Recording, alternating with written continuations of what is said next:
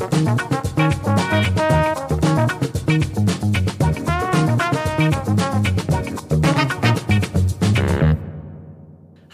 und herzlich willkommen zu einer neuen The Food Talks Podcast Folge. Du bist wieder dabei und das finde ich richtig klasse. Mein Name ist Dr. Ann-Christine Picke. Ich bin eine Ernährungswissenschaftlerin und in diesem Podcast findest du deine Inspiration, damit du dich gesünder ernährst und dadurch entspannter durchs Leben gehen kannst.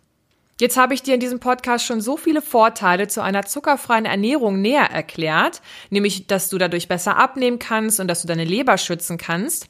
Aber heute möchte ich dir in der aktuellen Folge fünf Tipps mitgeben, wie du eine zuckerfreie Ernährung dann auch wirklich umsetzen kannst. Weil Theorie ist ja toll, aber muss ja auch ein bisschen ins Handeln kommen. Bevor ich dir die fünf Tipps nenne, möchte ich nochmal in drei Sätzen kurz erläutern, was ist jetzt Zucker und was ist eine zuckerfreie Ernährung. Also Zucker ist der kleinste Baustein von Kohlenhydraten. Und Kohlenhydraten sind lange Zuckerketten, die sind dann im Mehl drin.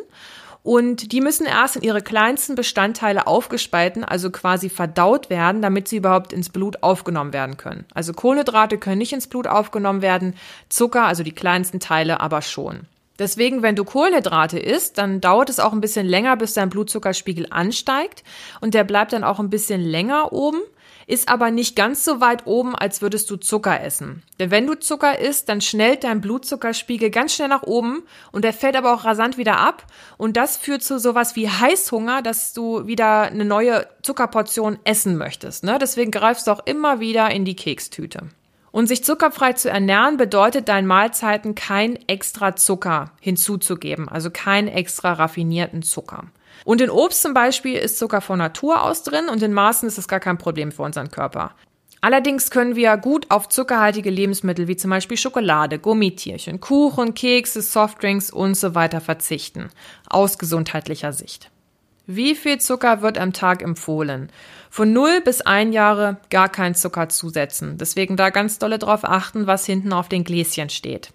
Und Kleinkinder sollten die Menge, die in einem Glas Apfelsaft enthalten ist, nicht überschreiten.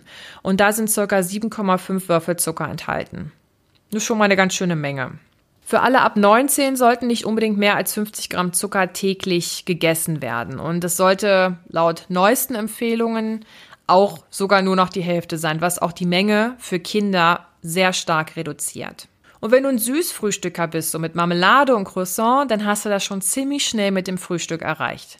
Das heißt, wenn du dich zuckerfrei ernähren möchtest, dann bedeutet das schon, deine Ernährung wirklich grundlegend umzustellen.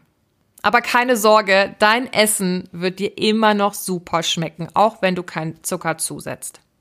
Kommen wir jetzt zu den fünf Tipps für eine zuckerfreie Ernährungsweise. Nummer eins: Selber statt fertig.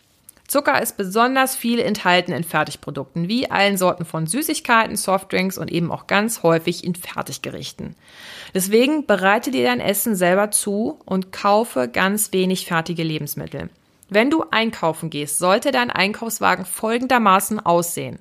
80 Prozent von dem, was du kaufst, sollte keine Zutatenliste haben. 20 Prozent dürfen. Was hat keine Zutatenliste? Gemüse und Obst. Und jetzt einfach mal so an dem Kürbis knabberst du nicht dran rum, das heißt, du musst dir den zubereiten. Deswegen lohnt sich wirklich selber kochen. Ich meine gerade gehört zu haben, als ich gesagt habe, 80 Prozent sollten keine Zutatenliste haben, dass du gerade ganz tief Luft geholt hast und dir dachtest, oh mein Gott, das ist ganz schön viel. Du kannst es dir ja als Ziel setzen. Es muss ja nicht dein Startwert sein, aber du kannst dich ja langsam annähern und dich dran gewöhnen. Vielleicht denkst du dir aber auch gerade so, ja, ich würde mich super gern zuckerfrei ernähren, aber tut mir leid, ich habe echt keine Zeit selber zu kochen, weil ich bin vielleicht ein Gamer und muss ganz viel am Rechner zocken oder ich bin Workaholic, Entschuldigung, ich muss 24/7 arbeiten oder wenn ich von der Arbeit nach Hause komme, dann muss ich erstmal runterkommen, ein bisschen Fernseh gucken oder mir eine Serie anschauen. Ja, das verstehe ich schon, aber es ist eine Sache der Prioritätensetzung. Wenn du Lust hast, gesund zu bleiben, dann musst du über lang oder kurz einfach deinen Zuckerkonsum reduzieren. So, und jetzt noch für alle, die gerne Filme und Serien gucken. Eine Frage. Wie oft schaust du einen Film oder eine Serie und spielst nebenbei am Handy? Guckst dir zum Beispiel ein Profil an von jemandem, liest nochmal fix was nach oder bestellst irgendwas? Ich lasse es mal kurz rattern. Weil wenn du das häufig machst, dann bist du ja sowieso schon abgelenkt. Dann machst doch so, dass du dir deinen Film oder deine Serie auf ein Tablet oder auf deinen Rechner spielst, nimmst mit in die Küche, koche und nebenbei kannst du dich berieseln lassen. Dann wäre es schon mal der erste Schritt. Das wäre dann nämlich, du würdest dir was Gesundes zubereiten, würdest dich sogar noch in der Küche bewegen und du kannst dich nebenbei unterhalten lassen. Wenn ich koche, mache ich mir meistens Gerichte, die maximal fünf Zutaten haben, die ich einfach nur klein hacken muss und ab in die Pfanne schmeißen kann. Meistens sind es Gemüsepfannen. Und dass ich nur maximal auch so 30 Minuten in der Küche bin. Vom Waschen bis hin zum fertigen Gericht. Also für mich muss es immer einfach, gesund und lecker sein. Tipp Nummer zwei. Lesen statt übersehen. Also es ist ganz wichtig, wenn du dir Lebensmittel kaufst, die eine Zutatenliste haben, dass du sie dir auch wirklich mal durchliest. Weil Zucker hat nämlich ganz, ganz viele verschiedene Namen. Fangen wir mal vorne an. Wenn du die Zutatenliste liest, am Anfang ist die Zutat drin, die am meisten enthalten ist und hinten eben das, was am wenigsten enthalten ist. Und wenn ein Produkt beispielsweise an Stelle 2 Zucker stehen hat, ja gut, dann ist sehr viel enthalten. Aber Zucker hat eben diese vielen verschiedenen Namen, zum Beispiel sowas wie Glucose, Mannose, Dextrin, irgendwas Sirupmäßiges oder Saft. Und deswegen kann diese Zuckermenge die eigentlich an Platz zwei wäre, versteckt sein in Platz fünf, sieben, neun, zehn. Also quasi, wenn man diese weiter hinten findenden Plätze zusammen addiert. Sieht dann auf den ersten Blick so aus, als wäre weniger Zucker enthalten, ist es dann letztendlich aber nicht. Zudem, wenn du Low-Fat-Produkte kaufst, also Produkte, die fettreduziert sind, ja, dann schmecken die ja meistens weniger gut, weil weniger Fett drin ist, weil Fett ist ja ein ganz toller Geschmacksträger. Damit die schmecken, wurde dem wieder Zucker hinzugesetzt. Also gerade wenn Fett reduziert draufsteht, wirklich die Zutatenliste genauer anschauen. Ich muss sagen, ich gehe so weit, dass wenn ich ein Produkt kaufe und ich kenne diese Zutat nicht, dann kaufe ich das nicht. Weil was ich jetzt wirklich nicht kenne, das will ich auch nicht in meinem Körper haben. Tipp Nummer drei: Ballaststoffe, Ballaststoffe, Ballaststoffe. Wenn du da ganz tief einsteigen möchtest, dann empfehle ich dir Folge 6. Hier nochmal ganz kurz zusammengefasst. Ballaststoffe sind lange Zuckerketten, die wir Menschen nicht aufspalten können, also nicht verdauen können. Und aus diesem Grund machen sie uns länger satt, also das Sättigungsgefühl ist länger und dadurch essen wir dann auch weniger, was eben zu einer Gewichtsabnahme führen kann.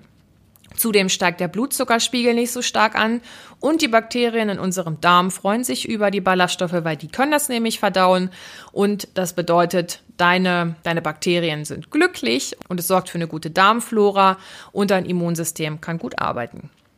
Ballaststoffe sind in Produkten enthalten wie Vollkornprodukte, also Vollkornbrot, Vollkornnudeln, Vollkornreis und ganz viel in Gemüse. Leguminosen, also Hülsenfrüchte und Nüsse. Tipp Nummer 4. Süße Verflüssigung. Also Achtung bei Fruchtsäften und bei Smoothies.